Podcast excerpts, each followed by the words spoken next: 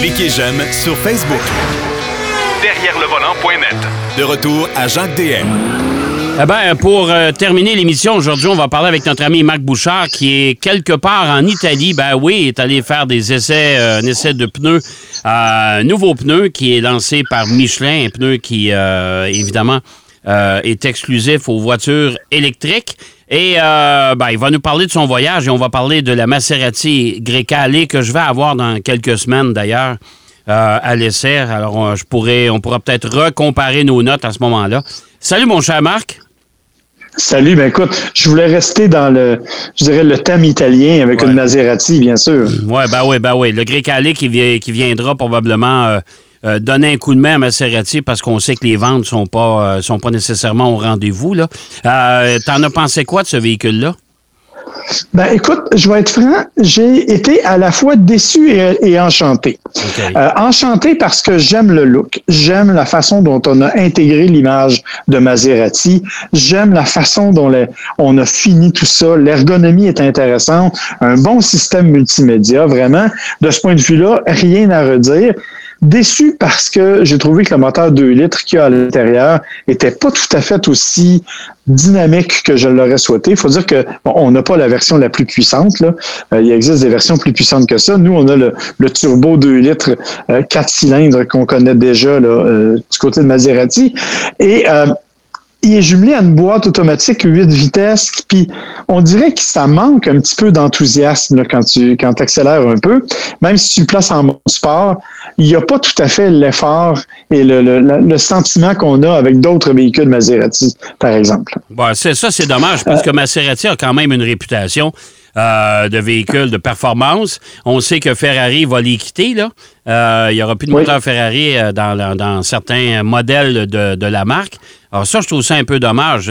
tu me fais penser, quand tu parles de ça, tu me fais penser un peu au nouveau Tonale chez Alfa Romeo, même Warnet chez Dodge.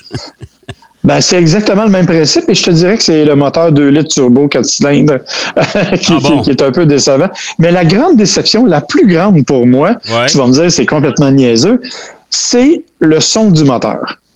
OK? Ouais. Maserati Maserati, ça a toujours été dans ma tête des moteurs qui pètent, là, tu sais, des moteurs qui sont sonores, qui sont vibrants, qui sont intéressants. Et on nous avait promis la même chose avec le Grey Calais quand on l'a dévoilé. Je suis obligé de te dire que c'est pas le cas. Euh, je me suis même fait demander par des gens si c'était un moteur diesel. Hey boy, OK. OK. oh, oh, oh. Ouais. Fait que on n'est pas dans le grand son. Évidemment, quand il est en mode sport, puis que tu atteins un certain régime moteur, c'est vrai que tu es capable de tirer un peu de sonorité. Mais quand tu es debout au côté, c'est décevant. Honnêtement, là, euh, ça, ça sonne pas comme une Maserati traditionnelle et c'est bien dommage parce que pour le reste, il faut le dire, c'est un véhicule qui est super agréable à conduire, qui a une tenue de route impeccable et qui, est vraiment, il y a la fameuse suspension adaptative qui s'appelle le Skyhook, donc l'espèce de crochet. Euh, ça te colle au sol, ça s'adapte et c'est vrai que ça te colle au sol. Et pour un VUS, je dois dire que c'est extrêmement dynamique, mais j'aurais préféré avoir la puissance du moteur et la sonorité du moteur avec plutôt que simplement cette espèce de conduite dynamique-là, mais que il me semble qu'il te manque le frisson de base quand tu accélères. Oui, puis pourtant, il y, a moyen de faire quelque chose avec ça parce que je conduis actuellement un véhicule que tu as eu il y a quelques semaines, le, fameux Porsche Macan, mais euh, le, modèle T, c'est-à-dire le modèle euh, avec le moteur 4 euh, cylindres turbo. Et pourtant, il y a une belle sonorité. C'est amusant. Moi, j'ai fait monter mes, mon équipe de tournage avec moi à bord du véhicule. Puis on dit, hey, quelle sorte de moteur qu'il y a là-dedans? C'est le fun. Alors, il euh, y, a moyen de faire quelque chose, je pense, au moins avec le système d'échappement pour donner un peu plus de vibration. Là. Ben, je suis content que tu me parles du Macanté parce que c'est effectivement le concurrent direct du Grey Cali. Hein. On parle d'un VUS qui a à peu près la même taille, qui a à peu près le même genre, et c'est vraiment à lui directement que Maserati s'attaque avec le Grey Cali. Même si, je te le dis, là, fais pas chaud, mon, mon Grey Cali, qui est, je te le rappelle, pas le plus performant et pas celui qui est doté du plus gros moteur, il vaut quand même 109 000 Ah! Pas sérieux? Oui, absolument. 109 ben 350 pour être précis. Ouais, non, non, écoute, là, là, là, là, tu viens de me perdre parce que euh, reste que malgré tout, le Porsche Macan, lui, le prix de départ, 66 200. Euh, euh, Puis la version que, que tu as eue, que j'ai, avec le fameux jaune avec la couleur à 13 050 d'option, là. Euh, non, mais avec toutes les options qu'il y a dedans, parce qu'on sait que c'est chez Porsche, ce sont les champions, euh, Oui. le- la, facture grimpe à 91 000. Alors, euh, le Oui, mais grec tu vois, allé à ce prix-là, le, le Mod- le Modena Grecale euh, hybride, dit-on, parce que c'est une hybridation légère, là. Ouais. on s'entend, c'est pas un brancheur. Il est à 85 200 de base. Ah, c'est pas donné. C'est pas donné. C'est vraiment pas donné. Puis après ça, ben, tu as toutes sortes d'affaires, mais encore une fois, ils sont très forts sur les options. Par contre, il faut que je leur donne, ben, que je leur donne. Euh, ils ont mis tous les packages de sécurité, l'assistance à la conduite, puis euh, le- le- tout ce qui vient avec le système Premium Plus, puis le système d'infodivertissement avec un, un grand écran, puis tout ça est là. Euh, c'est bien fait. Puis comme je te dis, c'est ultra confortable. là. Là-dessus, je ne peux rien dire. Le siège te donne un bon support, même si, bon, oui, je suis un petit peu plus gros que la moyenne. Je me suis senti bien tenu, bien supporté par le véhicule. J'ai honnêtement rien à redire là-dessus. Et, honnêtement, c'est vraiment, vraiment euh, dynamique et en conduite. Mais comme je te le dis, moi, il me manque un peu de puissance, il me manque un peu de fun et il me manque surtout beaucoup, beaucoup de sonorité pour pouvoir euh, approuver vraiment ce véhicule-là. Quand même un élément intéressant, évidemment, il y a des palettes au volant, tu peux changer là, la, la- la- la- transmission. Et euh, les palettes sont assez longues pour que même, même bon, elles sont théoriquement collées après la, la colonne de direction, si tu veux, mais quand tu tournes le volant, les palettes sont assez longues que tu y as accès même dans les virages les plus euh, accentués. Donc, euh, c'est vraiment intéressant de ce point de vue-là. Euh, mais il y a autant il y a des qualités, autant il y a le principal défaut qui fait que moi, j'irai pas m'acheter ça et j'irai pas surtout payer 100 000 pour ce véhicule-là. Ben non, ça n'a pas de sens. Écoute, là, ça, ça c'est vraiment excessif. On, sait- on sait chez Porsche, là, euh, pour faire un comparatif, on sait que chez Porsche, il y a beaucoup d'options. Euh, il y a des éléments, même si vous voulez faire retirer le nom Macanté en arrière, vous pouvez le faire, mais il faut payer pour le faire enlever. C'est un peu particulier. tu dis, je le veux pas, mais il faut que je le paye pour pas l'avoir. Fait que, c'est un peu, un peu spécial. Mais, euh, mais sans- passer 100 000 pour un véhicule, parce qu'on s'entend que c'est un. euh, c'est c'est pas un gros VUS, ça, là. là. Non, comme je te dis, c'est la même grosseur que le Macan. On parle d'un VUS compact Ouais. euh, qui, normalement, bon, oui, quatre personnes prennent place euh, de façon assez confortable, mais c'est pas, euh, tu c'est pas à cinq que t'es serré, là.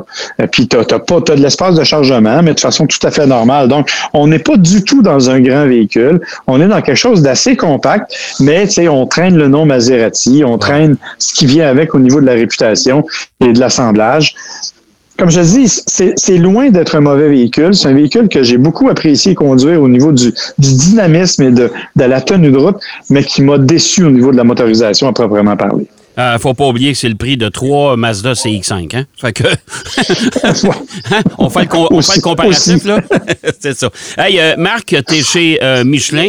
Euh, Michelin qui va lancer un pneu, un pneu dédié aux véhicules électriques. Jusqu'à présent, tu as fait quoi de ton voyage? Parce que tu es quand même parti depuis euh, quoi, mardi soir? Oui, exactement. Mais en fait, euh, il faut savoir que le pneu qu'ils vont nous faire essayer, parce qu'au moment où on enregistre, je ne l'ai pas encore essayé, je vais l'essayer demain, c'est un pneu qui est surtout fait, qui a été lancé déjà, mais qui a été, qui est surtout fait avec des matériaux durables. Et c'est ça, surtout, euh, ce que Michelin veut nous dire. Pourquoi ils nous ont amené en Italie? Parce que, euh, ce que je savais pas d'ailleurs, là, c'est le deuxième marché où ils sont apparus, Michelin. C'est une compagnie française, mais euh, le deuxième marché, ça, depuis 1906 qu'ils sont installés en Italie, parce qu'ils s'en venaient ici pour servir Fiat. OK? OK? Et ils ont une usine ici qui est une usine moderne et ils sont en train de tout repenser leur façon de fonctionner pour essayer d'atteindre des nouveaux objectifs environnementaux. Parce que bien sûr, il y a tout un défi et on nous a présenté les responsables de différents domaines, dont entre autres monsieur euh, dont le nom m'échappe, c'est Bruno, mais le nom de famille, euh, il m'échappe. Euh, lui, il est responsable des relations avec les manufacturiers. Lui, sa job pour Michelin, c'est d'aller voir avec les manufacturiers qu'est-ce qu'ils veulent, puis pourquoi ils le veulent. Et il disait qu'actuellement, le grand défi pour fabriquer des pneus, ben c'est évidemment les pneus les, pour des voitures électriques parce que le poids est beaucoup plus important. Hein, on, je veux dire, on, rajoute 500-600 kilos de batterie dans un véhicule et un de leurs gros défis, entre autres, ça a été le... Euh, le, voyons, le Ford F-150 Lightning, parce qu'il y a comme 800 kilos de batterie dans un pick-up. c'est quelque chose qu'il avait jamais vu. Euh, donc, ça, ça a été, ça, c'est un des gros défis, le poids supplémentaire. Mais l'autre gros défi, c'est les roues. On en parle souvent, toi et moi. Les pneus qui grandissent comme ils n'ont plus de bon sens. Oui, c'est vrai. Des pneus. Des pneus de 21 pouces, le problème, c'est que une fois que tu as vu tout ça, là, ils disent, on va voir les manufacturiers, puis ce qu'ils nous demandent, c'est d'avoir des pneus qui sont plus efficaces, qui consomment moins de, moins de carburant, puis qui, en plus, sont propres quand on les fabrique mais ils grossissent puis ils doivent supporter plus de poids. Donc, tout le défi repose là-dedans. Tout le défi repose dans la conception de ces pneus-là, dans les matériaux. Et c'est le pneu qu'on va essayer demain. Il est composé à 48% de matériaux durables. Parce que ça, c'est l'autre affaire. Le, le, caoutchouc qui est fait à partir de pétrole, c'est évidemment pas considéré comme des matériaux durables, mais il y a toutes sortes d'éléments comme la silice que l'on met dans les pneus. La silice, dans le fond, c'est du sable. Ça peut sembler très naturel, mais ça prend des milliers d'années avant de se régénérer du sable. Donc, c'est pas considéré comme un matériel durable. Donc, ils doivent trouver des remplacements. Et le pneu qu'ils ont proposé, c'est à 45% Et ils veulent se rendre dans quelques années à 40% pour tous les pneus, incluant les gros pneus de camion. Euh, les fameux pneus, écoute, ils nous expliquaient qu'ils font des pneus pour des véhicules qui pèsent 200 grammes, donc les, les, les, vélos de, pour le, Tour de France, par exemple. Mais ils en font aussi leurs pneus les plus importants, c'est ceux pour l'industrie minière, et chaque pneu pèse 5 tonnes c'est pas des blagues. C'est incroyable quand même. Mais, euh, mais quand on dit, il, va falloir aussi que Michelin, parce que euh, je pense que c'est eux les premiers qui, ont, qui nous avaient présenté un pneu sans chambre à air, là, un pneu. Euh, ouais, mais. Mais il, va falloir. Il va falloir qu'ils travaillent des pneus aussi qui vont utiliser d'autres choses que de, du pétrole. Oui, ben en fait, ils sont déjà en train de faire des affaires et c'est tout ça qu'on nous explique aujourd'hui, entre autres. Euh, la fameuse silice, on la remplace par une silice qui est faite à partir de riz de, farine de riz. Euh, on a réussi à faire du, du caoutchouc synthétique, mais le caoutchouc synthétique, ben pour le moment, ça marche plus ou moins parce que il y, a, du caoutchouc naturel plutôt à partir de plantes, ça va, mais le problème c'est que ça entraîne une déforestation. Fait qu'il faut qu'ils trouvent d'autres alternatives. c'est vraiment tout ce défi-là qui est en cours actuellement. Puis tout ça en répondant, comme tu dis, à des besoins de plus en plus précis. Et il y une association particulière avec Hyundai entre autres, euh, parce que Hyundai, bon, tu sais, développe rapidement des, des, des, euh, des, voitures à tour de bras, et eux autres, ben, ça leur permet de faire des tests avec euh, différentes voitures, et c'est vraiment, vraiment fascinant de voir à quel point le, tous ces pneus-là ont évolué dans, dans, le monde. Et écoute, c'est complètement fou la, la, production, la façon dont ça se fait. Puis c'est des défis ben, qui vont qui vont devoir faire. J'ai parlé avec justement le fameux Bruno du euh, euh, du pneu sans air, le Euctis qui s'appelle. Et lui, il dit ben écoute, ça, de, ça deviendra peut-être pas quelque chose de, de normal, mais ça va éventuellement être utilisé sur certains types de véhicules, entre autres les véhicules de police. Ah, Parce que quand les policiers partent en poursuite, les voleurs ont juste les, voleurs ont juste à tirer d'un pneu pour les empêcher de suivre. Oui, tandis que là, ça marche pas, là. Là, ça marche pas. Et l'autre élément que Michelin nous a parlé, il y en a deux en fait. Les pneus casse-saison qui sont en train de travailler très, très fort pour les faire homologuer partout pour qu'ils soient aussi acceptés en hiver. Donc, on pourrait chez nous avoir des pneus quatre saisons avec le logo. Ça, c'est déjà en cours. Et l'autre affaire, ça s'appelle l'entretien préventif. Ils sont en train de développer un algorithme qui va permettre de prévoir l'usure de ton pneu et il va t'aviser quand ton pneu il va rester 2 mm pour dire là, c'est le temps de le changer. OK. OK. Puis ça, euh, je ne sais pas si dans, l'algorithme, tu pourras faire la suggestion aussi euh, d'avoir une application sur nos téléphones pour nous dire, regarde, c'est le temps de faire, faire un alignement sur ton auto et faire une rotation de tes pneus. Hein? Oui, mais en fait, ce qu'il disait, c'est que l'algorithme n'a même pas de capteur. Hein? C'est vraiment juste un calcul en fonction de l'utilisation de la voiture que tu fais. Donc, ils rajoutent rien, c'est juste une programmation qu'ils font dans les voitures. Et ça, ils sont en train de faire ça avec toutes les marques de pneus. Euh, puis c'est Michelin qui a la propriété de ce système-là. C'est quand même particulier, là. Oui. Euh, écoute, ça veut dire qu'il y a, le, défi pour les constructeurs automobiles est grand, mais pour les constructeurs de pneus, c'est absolument incroyable. C'est complètement fou parce que eux autres, ils doivent suivre. Tu sais, tout s'en vient, là. Les voitures euh, en autopartage, les voitures autonomes, les voitures électriques, euh, tout ça, ça change au fil des ans. Et eux autres n'ont pas le choix de suivre, évidemment.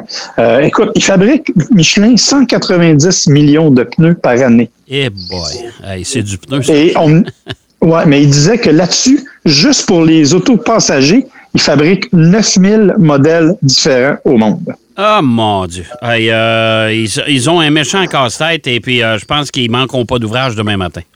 on s'entend. Effectivement. hey, euh, merci, mon cher Marc. je vais te laisser aller vaquer à tes, à tes présentations, et, etc. Puis on s'en reparlera la semaine prochaine. Tu nous feras peut-être un petit résumé de ton essai de pneus en même temps. Avec plaisir, mon cher. À la semaine prochaine. Bye bye. La semaine prochaine. Marc Bouchard, qui est en Italie actuellement avec Michelin pour euh, l'essai d'un nouveau pneu, euh, nous parle également des défis que les, constructeurs de pneus ont à, faire face. Et on a parlé également du Maserati Grecale, qui est un peu une déception. En tout cas, à ce prix-là, euh, moi, je suis un peu déçu. J'espère que ça vous a plu cette semaine et on se donne rendez-vous, bien sûr, la semaine prochaine pour une autre édition de Derrière le volant. Bonne route! Derrière le volant.